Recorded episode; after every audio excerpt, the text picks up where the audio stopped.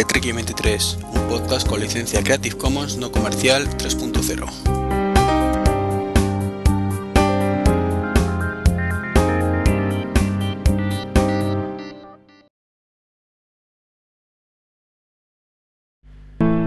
Muy buenas, ¿qué tal? Bienvenidos a este podcast número 81. Seguimos en nuestra carrera, por de alguna manera, hacia, hacia los 100 y estamos grabando el 39 de marzo del 2011, eh, cumpliendo creo con el calendario previsto de 2-3 semanas. Yo ya soy maniático, me gusta cumplir con el calendario, por eso lo digo. Bueno, pues bienvenidos a este podcast, como digo, que vamos a tratar unos cuantos temas, y aunque los temas son bastantes, son 6 o 7, no, 1, 2, 3, 4, 5, 6, 7, 8, 9, 10 temitas. No, no está mal, ¿verdad? Pero son muy rapiditos, así que va a ser un, un, un, podcast muy muy cortito. Seguramente pues media hora, una cosa así. Así que poneros cómodos que no, no voy a aburriros demasiado. Antes de empezar una cosita, eh, es una aclaración sobre el podcast anterior. Eh, por lo visto comenté en un momento dado que, que podía ser cualquier memoria para, para los MacBook. Eh, me refería a cualquier memoria que cumpliera los requisitos que había dicho previamente, es decir, en el caso de los MacBook de, aluminio del 2008, pues que tuviera sea SODIN a 1066 MHz con velocidad de 1066, ¿vale? Eh, a partir de ahí, cualquier memoria, ¿vale? Efectivamente, no hace falta que sea la Kingston ni Samsung, no sé. Bajáis a vuestra tienda y cualquier memoria que tenga esas características, eh, pues como digo, esas características técnicas, os debería funcionar bien en el MacBook. no obstante, tal y como comenté, la que compré yo, pues se ponía claramente que era para Apple y era un kit para Apple. Entonces, bueno, como seguramente habréis visto en varias tiendas, eh, ofrecen kits de diferentes marcas que supuestamente son 100% compatibles. En Magníficos creo que hay alguno también, aunque no sé si concretamente para este, para este ordenador hay, pero en su momento sí que vi que, eran kits pues para los 6 GB que, que admitía inicialmente. Y bueno, pues eh, este podcast eh, va a ser enfocado al 99,9% de Apple. Mm, diría que solo tengo un. Bueno, tengo un temita que es de. Un poco opinión mía, no, no opinión. Forma de pensar, o de proceder, mejor dicho. Que es un poco general, aunque en este caso va a ir muy de la mano con Apple. Y un temita rápido de RIM, pero todo lo demás es de Apple, lo siento podría comentaros que hoy ha salido el más uno de, Google, de ya lo estoy haciendo, ¿no? Como así comentario por encima, pero bueno, es como el me gusta de Facebook. Tampoco. ¿Y, qué más puedo decir de esos temas? No son. No es que no haya noticias, pero sí tienen poca chicha y como sabéis, eh, me gusta comentar temas que me llamen la atención. Ya sea porque me gusten muchísimo, o por todo lo contrario, que es cuando me pongo en plan quejica, que tanto se me, no sé si se critica, no se me critica, pero si se me identifica con el crítico en este pesado. Y bueno, vamos a empezar con rumores, eso que tanto odio, que tanto me... Que, curioso, ¿no? Cuando empecé en el mundo Mac me gustaban y estaba ahí todo el día, ay, cómo mola este rumor, ojalá sea cierto, tal. Y que llega después de dos años y estás hasta el gorro de leer noticias eh, que son esos rumores y rumores y rumores y sobre todo te cabreas cuando lees un tutorial, un tutorial, titular, perdón, de un blog que dice eh, Apple eh, retrasará el iPhone 5 y el iOS 5. Y luego sí, ya te explica luego en el cuerpo de la noticia que es un rumor, pero tú lees el titular y parece que Apple ha dicho efectivamente, yo voy a retrasar el iOS 5. Mentira cochina, Apple no ha dicho esta boca es mía. Estos son rumores y siempre lo he dicho, compañeros bloggers, por Dios, ponerlo en el título. Es un rumor, es un rumor. No deja de ser noticia un rumor. Pero no es lo mismo que Apple diga una cosa a que alguien haya dicho una soplapollez que se le ocurrió esa mañana y que sea un rumor. No es lo mismo. Y en este caso, nos fiamos de los rumores. Mm, yo ya, mm, ya os digo, como he dicho, que no hay que fiarse de ningún rumor mientras Apple no diga algo. ¿Es creíble? ¿No es creíble? Eh, concretamente el rumor dice que pues, puede que haya retrasos de iOS 5 y del iPhone 5 a otoño. Normalmente diría, no hagáis ni puñetero caso. Es más que probable que no sea cierto, normalmente. entre otras cosas porque si fuera por los rumores tampoco tendríamos iPad 2 todavía, de lo que hablando de iPad 2 hablaré luego un poquito también. Porque supuestamente pues se rumoreaba que alguien como un iluminado había dicho que iPad 2 se retrasaba hasta junio y que puede que no hubiera iPhone 5 este año. bueno, eh, estamos en marzo, hace 15 días, hace una semana que salió el, el iPad 2 y ya está aquí con nosotros. Hay poco stock, eso sí. Comenté la semana pasada o el podcast anterior eh, no la semana pasada, no, el podcast anterior, que mm, lo mismo había retrasos y que yo casi prefería que retrasara la salida a que hoy, eh, pues mm, por falta de stock, mm, la gente se quedará con las ganas. Finalmente Apple ha vuelto a repetir lo de saco cuatro tablets al mercado, que la gente se pegue, se pegue por ello, se tire dos días esperando cola y luego ya poco a poco ya iré metiéndolos. Me parece una guarrada. Yo entiendo que no haya stock. Entiendo que se han visto superados. Entiendo muchas cosas. Pero entiendo que si es un lanzamiento significa que es un lanzamiento. Y eso implica que por lo menos durante la primera semana mm, todo el que quiera comprarlo lo va a tener. Eh, se han visto desbordados. Venga, vale, que durante todo el primer fin de semana todo el que quiera vaya a tener. Pero no ha sido así. En fin, eh, me estoy divagando, no quería hablar de iPados, quería hablaros de, los retrasos. El... Perdón. Como iba diciendo. ¿Es viable o no es viable? Mm, pues normalmente los movimientos de Apple indicarían que no es viable. O en este caso, más que los movimientos, la falta de movimientos. Eh, Apple no ha dicho nada, no hay nada que haga pensar que, se vaya a retrasar algo. Es cierto, esto sí es cierto, que por ejemplo eh, otros años, pues para finales de marzo, principios de abril, Apple ha hecho una keynote presentando iOS 5 diciendo que saldría en verano. Esa keynote hoy por hoy no ha tenido lugar. Eh, hace poco se rumoreaba que en abril, pues eh, la semana que viene concretamente, pues habría una keynote diciendo que pues anunciando un Mobile Me eh, supuestamente gratuito eh, y habría pues cierto movimiento. Esa keynote a las 18.40 pues no no hay noticias. Bueno miento no hay noticias no. Voy a abrir ahora mismo el porque hace un par de horas que no lo miro. Vale y voy a asegurarme que efectivamente no hay noticias. Que luego si no, todo se sabe. Y efectivamente no tengo ninguna noticia ahora mismo, ¿vale? A las 18.41 de que mm, hay algo. Perdonad.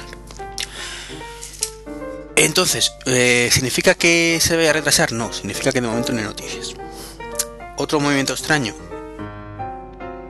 Mm, pues que Apple lanzó el iPhone para Verizon, perdón, para Verizon en enero. Es un poco raro, sí. Eh, Apple, a través de Phil Schiller, ha anunciado que el iPhone 4 blanco saldrá en primavera. Un poco raro eso, teniendo en cuenta que el iPhone 5 supuestamente saldría en verano. Eh, puede llevar todo eso a pensar que puede que haya retraso hasta primavera, hasta primavera, perdón, hasta otoño, hasta octubre a lo mejor. Es una posibilidad. Eh, más cositas que han pasado. Eh, Apple ha anunciado ya la, la Worldwide Developer Conference, ¿de acuerdo? Y la ha anunciado para el fin, para la semana del 6 de junio. Y el título, pues un poco predejarnos, presentaros un poco la, no, no lo tengo delante ahora. los próximos pasos a seguir con iOS y Lion. Bueno, y macOS en este caso. Eh, mosquea, ¿no? Entonces, mm, en esta ocasión mm, son rumores que podrían tener cierto sentido. Aparte hay que tener en cuenta que, según parece, según rumores, por supuesto, Eh, Apple le va a dar una vuelta importante de tuerca este año a iOS 5, ojalá sea así. Lo que le llevaría más tiempo para por desarrollarlo, teniendo en cuenta que han lanzado la 4.3 con funcionalidades nuevas como el hotspot, significa que preparan algo gordo. Particularmente creo que significa que preparan algo gordo porque es una de las características llamativas. No son las que dices, wow, sí, lo necesito a toda costa, pero sí es una característica muy llamativa que siempre se ha criticado mucho Apple. No a la altura del copiar y pegar o de la multitarea, pero justo por debajo. Entonces significa para mí que, se están guardando lo... Si, si sacan ahora, que tienen ahí algo guardado más importante. Ahora bien, que sea cierto el retraso o no, mm, solo Steve lo sabe y unos cuantos más privilegiados. Lo que está claro es que si en este mes de abril no hay noticias, pues me empezaré a creer que efectivamente se va a retrasar iOS 5. iOS 5, por un lado. El iPhone me extrañaría más. iOS 5 no me extrañaría tanto, dentro de. porque han unificado con la versión del iPad y bueno, el iPad 2 acaba de salir. Y ya lo retrasaron el 4.2 para el iPad para octubre, que es cuando unificaron. Entonces, bueno, podrían aprovechar para lanzar versiones unificadas a partir de, esas fechas. Además, tendrían todavía seis meses largos pues para poner a tono ese sistema operativo que nos presentarían en, en junio. Van a lanzar Lion sí o sí.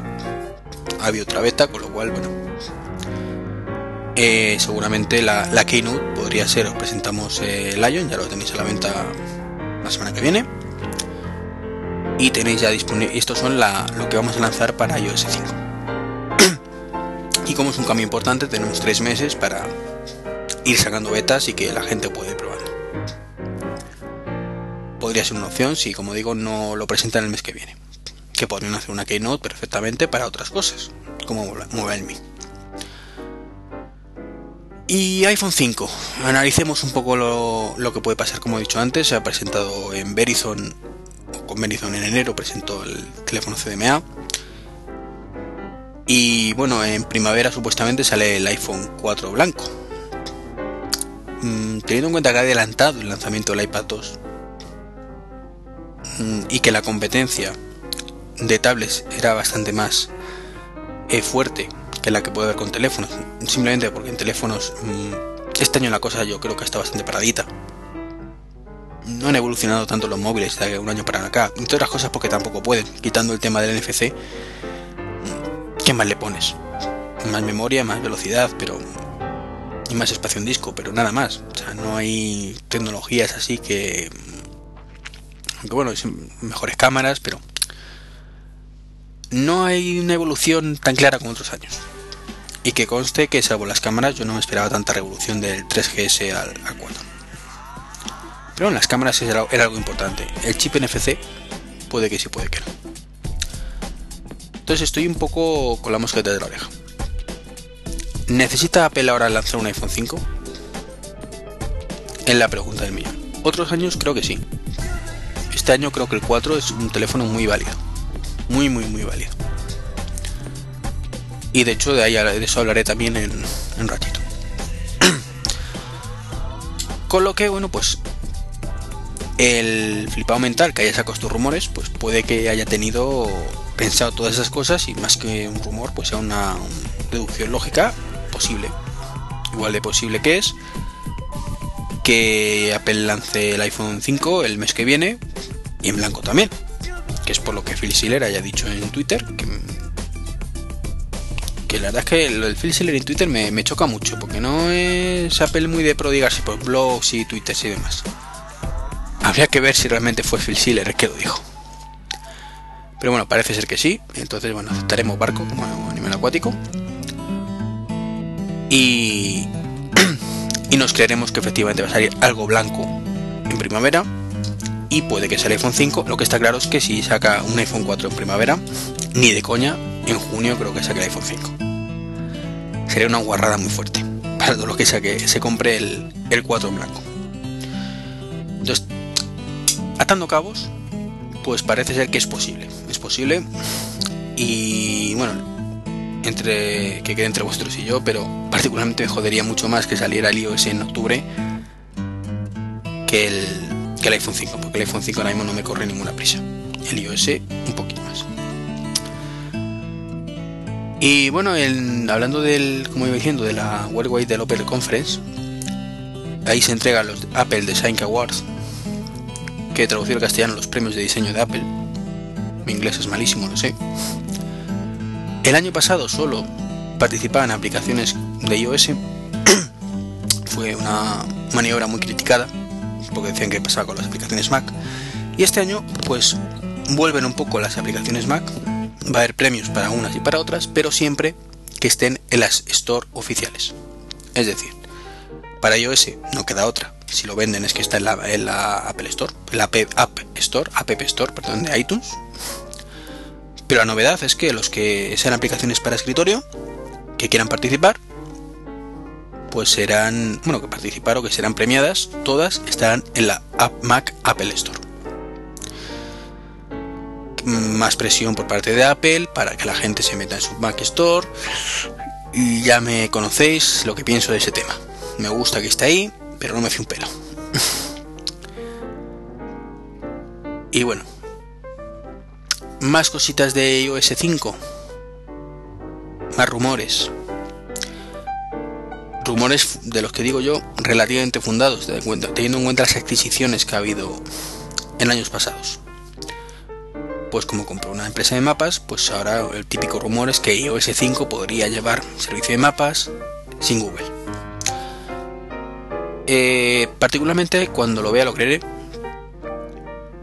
Y si está bien me alegraré pero es una maniobra que de ser cierta me da un poquito de miedo.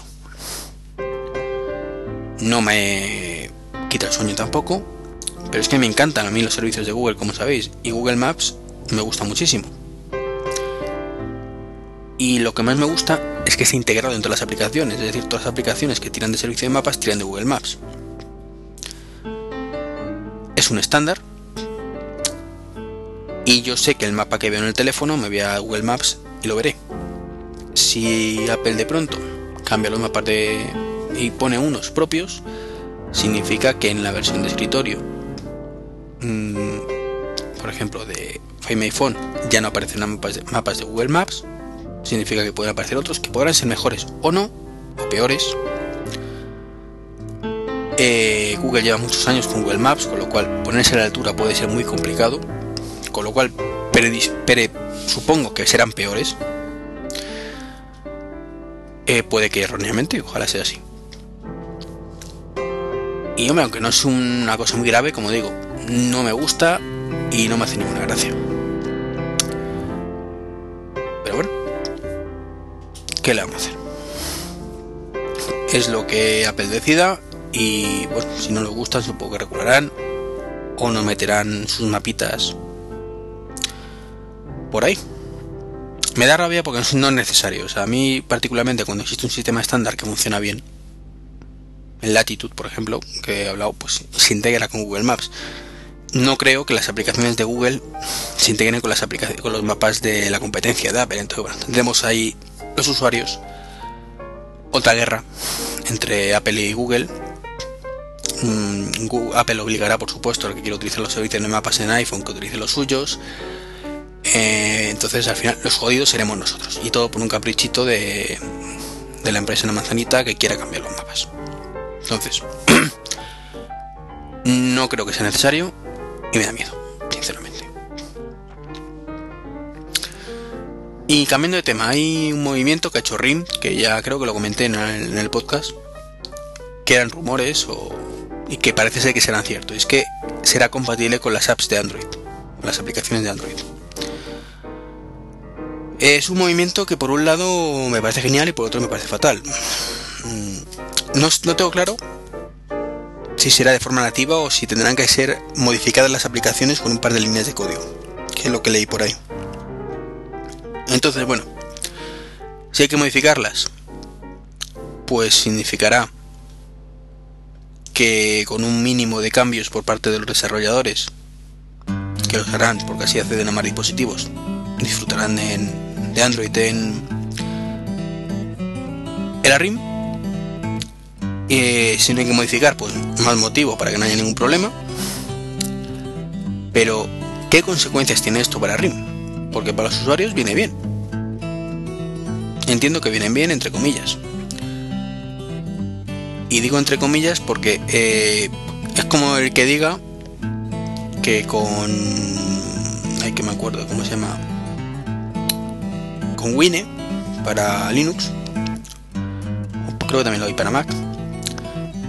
Pues funciona todo lo de Windows. Wine es un emulador para, para hacer funcionar aplicaciones de Windows en Mac, no perdón, en Linux. Pues bien, hay algunas aplicaciones que funcionan de aquella manera y otras que directamente no funcionan. Y digo de aquella manera porque no deja de ser una capa intermedia que está convirtiendo cosas, con lo cual el rendimiento empeora. Entonces, ¿hasta qué punto es esa compatibilidad? Mm, no se sabe. Teniendo en cuenta que ni siquiera los propios dispositivos de Android son 100% compatibles con Android, como ya hemos dicho muchas veces, debido a la fragmentación, una aplicación en uno funciona bien, en otra funciona regular, regular en otro directamente no funciona, pues mm, creo que con eso digo no digo nada y digo, lo digo todo, ¿verdad? Y luego está por otro lado el tema de como desarrollador. Si a un desarrollador le dices que con un mínimo esfuerzo puede desarrollar una aplicación de otra plataforma para la tuya, lo hará. Pero, ¿dónde quedan entonces las aplicaciones nativas para el playbook? No habrá. Entonces al final pues no habrá, simplemente un desarrollador, como norma general, si con un mínimo esfuerzo puedo tener la aplicación ya, que si tengo que hacerla desde cero para que sea nativa de RIM, pues hago el mínimo esfuerzo, salvo que sean aplicaciones de estas mm, más hub que se llaman, pues tipo Evernote, por ejemplo, eh, aplicaciones que saben que, van a vender un montón. Evernote, por decir alguna, que ni siquiera sé si estaría dentro de esa categoría. ¿eh? Es una que yo utilizo mucho y pienso que todo el mundo lo utiliza, pero... o Dropbox. No necesariamente es así. Prefiero aplicaciones importantes. Pues salvo esas aplicaciones importantes o los Angry Birds para juegos, que se desarrollan para todo, el resto se va a encontrar RIM con un mercado tendiendo a cero. Con lo cual al final la, RIM va a ser una tableta, una tablet, que corra de aquella manera seguramente aplicaciones de Android, sin ser Android. Con lo que, como será de aquella manera, porque no puede ser otra manera, pues así, como he dicho antes, si ni siquiera Android es capaz de correr todo lo de Android, mucho menos una plataforma que no sea Android. Sobre todo cuando pasado mañana, pues Google saque la versión 3.1 que unifique todo, o 3.2 o 2.5, lo que le dé la gana. Y ya pues haya muchas incompatibilidades, entonces a ver RIM qué hace, pues podemos modificar todo y bueno, siempre a por detrás. Entonces lo que a priori parece que es una buena idea, mm, me da a mí que puede ser el efecto boomerang y darle muy fuerte a RIM. Puede ser su mayor error, aunque en un principio le sirva para para conseguir un poquito de cuota de mercado. Ojalá me equivoque por parte de, o sea, por el bien de ellos, pero mm, lo veo muy negro. Y bueno, mm, voy a pasar ahora a una sección de cagaditas, rápida y rauda. Eh, os habréis dado cuenta, acabo de decir ahora mismo, que dado que llevamos apenas 25 minutos de podcast y va a durar poco más, y hablo de tantos temas, no me voy a meter capítulos. Venga, si lo meto, ay, ¿cómo sois? Vais a hacer currar más. Bueno, pues como iba diciendo, cagaditas de Apple. Y es que, por ejemplo, pues las alarmas han vuelto a fallar.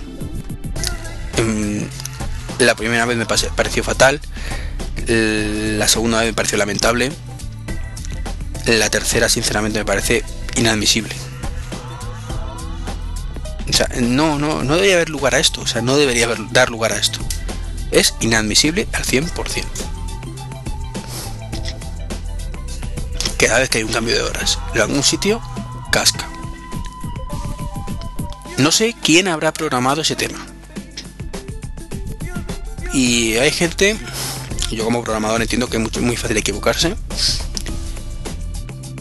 pero uno, estamos hablando de un sistema operativo que es iOS, Estamos hablando de una compañía que es Apple.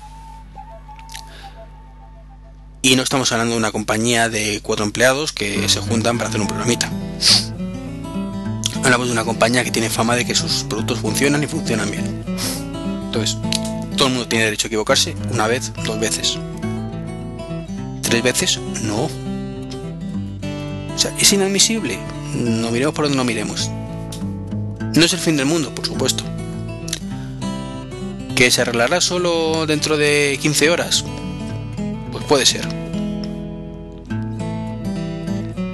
Puede ser.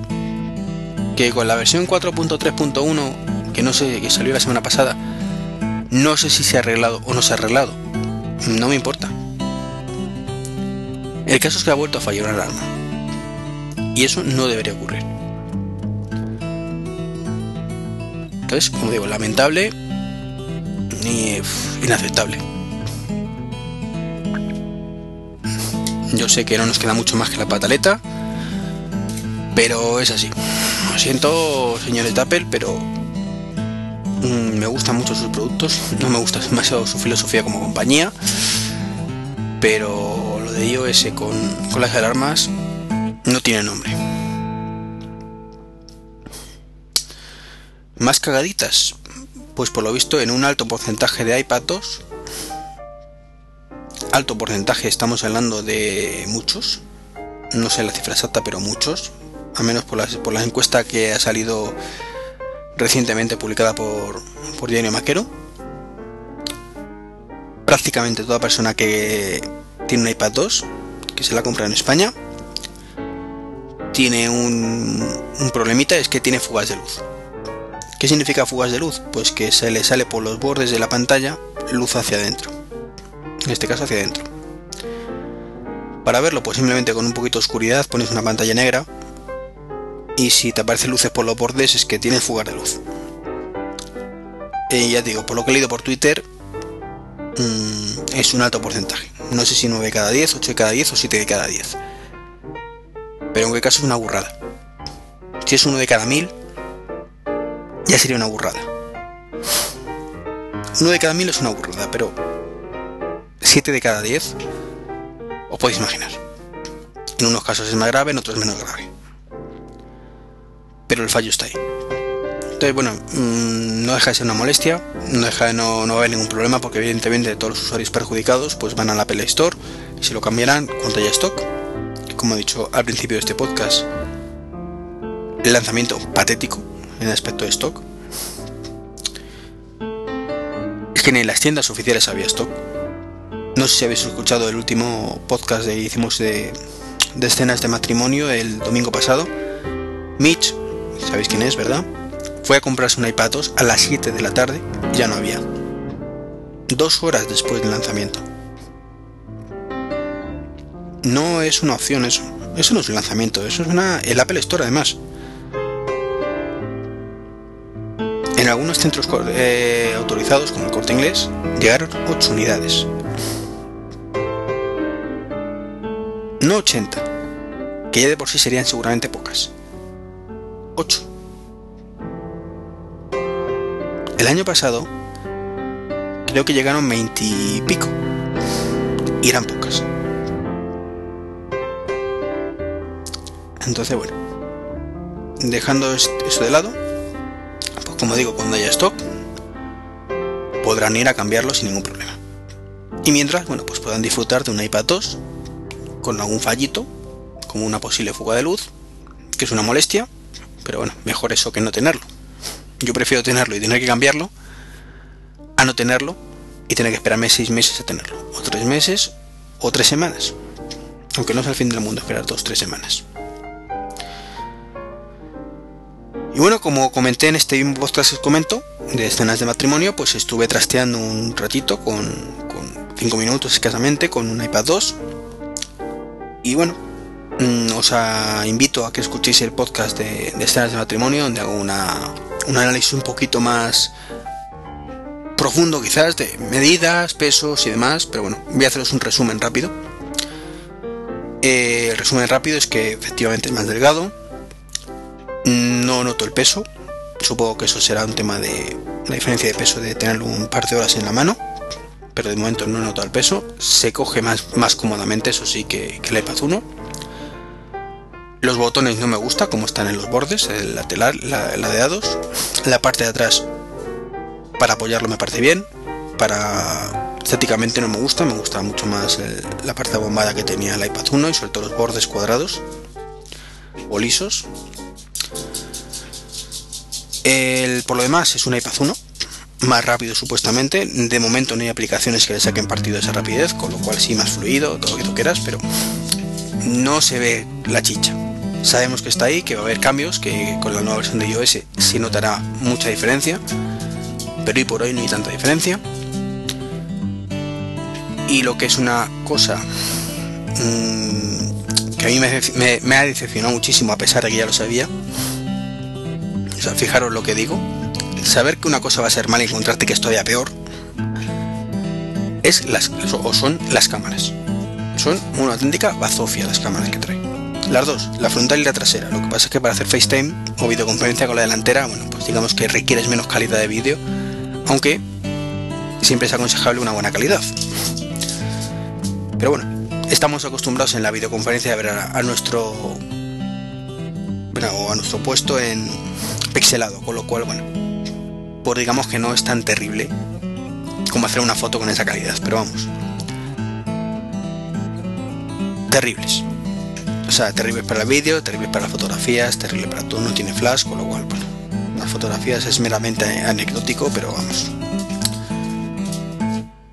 Eh, también podríamos grabar de vídeo de noche y como no tenemos flash, pues no vale de nada. Así que cámaras es una bazofia. Primeras impresiones. Más de lo mismo, más finito, más potente y con unas cámaras que son una bazofia, aunque mmm, prefiero tener una bazofia de cámaras a no tenerlas. Y por eso me voy a comprar un iPad 2. Porque mmm, tiene las cámaras, cosa que sabéis que a mí me encanta la videoconferencia. Eh, y sobre todo sé que de aquí a unos meses con el iOS 5 y sobre todo con la multitarea a día de hoy pues se le va a sacar mucho más partido más partido perdón muchísimo más partido porque iOS 4.2 en el iPad con la multitasking con la multitarea es malísimo. Eh, malísimo en el sentido de que abres una aplicación, pasas a la siguiente y si vuelves a la anterior es posible que todavía la tengas. Pero si abres una tercera aplicación, cuando vuelves a la primera se te ha cerrado y se te vuelve a abrir. Con lo cual, bueno, pues sinceramente una, un iPad que solo puedes tener abiertas dos aplicaciones, eh, multitarea, lo que se dice multitarea no es. Entonces, bueno. Por ese motivo quiero, quiero un iPad 2 Y también, pues bueno, porque aunque lo niegue, sé que ella lo, lo niega, ¿no? Pero mi mujer en el fondo quiere un iPad. Me autoconvenzo yo pensando eso. no, lo he dicho muchas veces. Ella, en, el caso de mi mujer, también me decía cuando el iPad, el iPod, perdón, el iPhone, que ella para qué lo quería y, está encantada. Con lo cual, como sé que le viene muy bien, que es un dispositivo que, cuando se utiliza, pues le sacas partido y la conozco. No me importa que herede ya mi iPad, aunque está a la venta. La idea que tenía originalmente era vender mi iPad 1. Está a la venta, 175 euros. Si alguno me hace una oferta me lo pienso. ¿Vale? Es un 3G con 64 GB. Eh, bueno, pues la idea era vender ese y con la diferencia de comprarle uno un poquito más pequeño, ya sea de 32 o 16 GB y sobre todo con wifi, porque ya el 3G no necesita para nada y bueno, un poquito de ayuda para, para el iPad 2. Si veo que no hay compradores que, que está la cosa complicada además, bueno, pues heredará ella el, el 1 y ya está. Tendremos un dispositivo que no le está sacando todo el partido que podría sacarle, pero entre eso y regalarlo, porque venderlo por menos de ese dinero es, yo lo veo particularmente como regalarlo, pues prefiero quedármelo. Entiendo que para mucha gente, pues estaré pidiendo algo muy caro. Mm, yo creo que pedir 575 euros por un dispositivo que eh, me costó 800, aparte de la funda que fueron 50 euros si no recuerdo mal, aparte la Apple y aparte un seguro que tengo de daños, aunque el seguro creo que no es transferible, entonces bueno, si hubiera algún problema tendría que gestionarlo yo. Pues todo eso por 575 euros creo que es un precio bastante justo. Entiendo también que la gente pues diga, pues es que por 600, no por 700 euros lo tengo nuevo. Mm, el, iPad 1. Y yo digo, vale, pues cómpratelo nuevo. Funda aparte, por supuesto, era aparte y seguro aparte. Y entonces eh, voy a pasar al último tema, que está relacionado directamente y es un cambio de mi filosofía respecto a la compra de iPhone y iPad. Y es que eh, yo compré el iPhone 3G cuando salió. Al año siguiente, pues poquito después de salir, bueno, tres meses después, en octubre, compramos el 3GS. Mi mujer heredó mi 3G. Y en cuando salió en junio, pasado en julio, pues yo compré el iPhone 4 y mi mujer heredó el 3GS. Y yo me quedé otra vez con el 3G para el trabajo. Y claro, compré luego el iPad, o antes de mayo compré el iPad y ahora voy a comprar el iPad 2. Y me he dado cuenta que esto es una cosa insostenible. Es totalmente sostenible, con lo cual eh, seguramente este sea el último año que haga esa operación y ya eh, tengo, como he dicho antes, el iPhone 5, o perdón, el iPhone 4 y por hoy es un buen teléfono, entonces mucho tiene que mejorar el iPhone 5 para que haga el cambio. Por un sencillo motivo. Es que me he dado cuenta que estoy haciendo un poco el tonto. No el tonto, ojo. Es un capricho, me gusta la tecnología. Y a que le gusta la tecnología, le gusta tener el último modelo. No me refiero a el tonto en ese aspecto. Mm, yo he hecho si no, me habría hecho tonto muchas veces y no considero que haya hecho tonto. Es una expresión desafortunada. Simplemente quiero decir, mm, yo tengo un iMac desde hace. va a hacer cuatro años. No, perdón, va a hacer ahora en mayo tres años. Tres años y va a ser el 2007 el iMac. Tengo un portátil desde hace dos años. Y tengo un Mac Mini, bueno, el Mac Mini sí es el último modelo. Y han salido pues 4 o 5 iMac desde entonces y han salido 4 o 5 portátiles desde entonces. Y no me he cambiado. No me he cambiado. Mm, ¿Por qué? Porque mi postura respecto a ordenadores es eh, estar con ellos unos 4 o 5 años, sacarles el partido y, cambiarlos. Evidentemente un iMac nuevo me va a dar lo mismo que, que el que tengo, pero mucho más rápido y mucho mejor. Y me ofrecerá además, cuando salgan con Thunderbolt, eh, con más USBs, eh, con tarjetas de lector de tarjetas SD, con Firewall 800 y 400. Bueno, Firewall ya lo tengo, pero bueno. Más pulgadas, es decir, un iMac nuevo supera en todo al mío, y sin embargo no lo he cambiado. ¿Por qué? Mm, pues porque básicamente para el uso que le doy Mm, me vale con lo que tengo. Eh, ¿Le sacaría más partido un iMac nuevo? Sin duda. ¿Me compensa el cambio? Creo que no. Que no me compensa gastarme 1.500 euros todos los años aunque venda el anterior por 700. Entonces, si no lo hago con los ordenadores, ¿por qué lo hago con los móviles? ¿Por qué lo hago con los iPads? es una reflexión que, la verdad es que he hecho esta semana. Bueno, esta semana, estas últimas semanas. El iPhone 4 me ofrece algo que no me ofreciera el 3GS, sí, las cámaras. Pero por lo demás, mi mujer tiene el 3GS y le va bastante bien. Entonces, ¿me gusta tener el último modelo? Sí. ¿Me sobra el dinero? No. Entonces con esto, eh, que no significa que al final no, no ceda la tentación, ¿no? quiero decir que intentar a ver si diciéndolo en el podcast lo, consigo. Voy a luchar contra mi instinto de comprar móviles nuevos. Voy a volver a lo que tenía antes del iPhone y era cambiar de móvil cada dos años. Entonces, a ver, no os confundáis. Yo no voy a esperarme cuatro años igual que en un, en un ordenador. En un ordenador tengo estipulado que me dure cuatro años. En un móvil dos. Entonces, me saltaré el iPhone 5, tendré el iPhone 6. Eso sí, lo digo desde allá. Bueno, iPhone o equivalente, que no me cierro ningún sistema operativo como sabéis.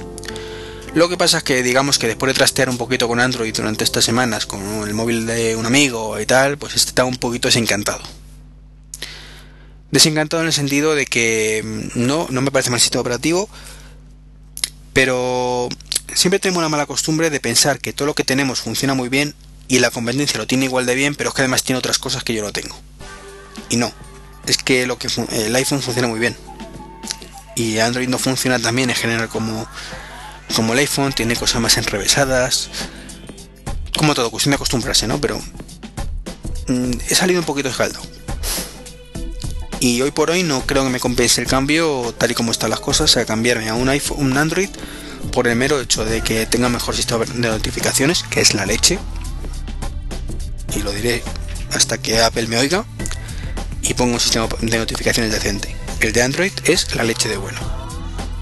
Y la web, la tienda de aplicaciones, a través de la web, que puedas instalar aplicaciones, también me parece fantástico. Lo he dicho ya hasta la saciedad y lo repetiré. Ahora bien, por esas dos cositas, ¿me compensa cambiarme y perder otras tantas? Creo que no. Hoy por hoy. Entonces, bueno, después de esta pequeña divagación, como vuelvo al tema original, y es este año va a ser para mí creo el año del iPad 2 ¿por qué? por lo que he dicho antes creo que merece la pena el cambio eh, teniendo el 1 no del todo pero bueno como he dicho antes creo que va a notarse mucho con iOS 5 y sobre todo así tiene mi mujer uno es mi forma de engañarme a, a mí mismo ¿vale? entonces el año que viene lo más probable es que no compre el iPad 3 y compre el iPhone 6 Al menos si siguen como siguen hasta ahora. Si lo posponen hasta octubre y hay mucho cambio, lo mismo cambia el chip, pero eh, considerémoslo una promesa que intento hacerme y mi propósito para este año es este año no, al menos, aunque cambie de teléfono, será el último. Es decir, que si cambio el iPhone 5, el iPhone 6 me lo saltaré. Y desde luego el iPad 3, salvo evidentemente que el iPad 2 sufra un accidente, entiéndase, ¿no? Eh, no lo cambiaré. Entonces, bueno, yo creo que es una meditación importante, teniendo en cuenta que estamos en crisis, teniendo en cuenta que según las hipotecas suban. Eh, vale, he tenido mis años de esparcimiento, como digo yo, con los teléfonos. Pero hay que saber decir hasta aquí hemos llegado. Y yo creo que, que esto es un buen año para empezar. Como digo, iPhone 4 es un teléfono magnífico. No creo que el iPhone 5 me ofrezca demasiadas cosas que no tenga el 4 Ojalá sea así. No espero no, espero que no equivocarme porque si no significa que me gastaré más dinero de lo que quisiera. Y si bien el cambio del, iPad 1 al 2 está cogido, cogido por los pelos a pesar de que hay muchos cambios importantes, eh, cambiaré este año de iPad, pero no el que viene.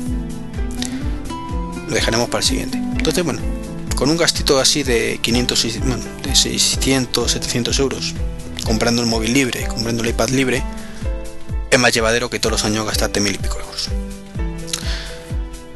No sé, ¿qué os parece la postura? ¿La compartís? ¿Vosotros seguiréis comprando cada año? ¿No comprabais ya directamente? Porque mucha gente que, que directamente el móvil, por mucho que le guste, pues cambia cada tres años. Lo cual es genial. Y bueno, espero opiniones. Y con esto termino. La verdad es que he divagado un poquito más de la cuenta. Al final me he ido a 43 minutitos largos. Y ya está. Mm, un abrazo a todos, nos escuchamos en tres semanitas. El contacto como siempre es treki23 arroba gmail.com o arroba me.com en Twitter treki23 y la dirección del blog treki23.com. Un saludito y hasta luego.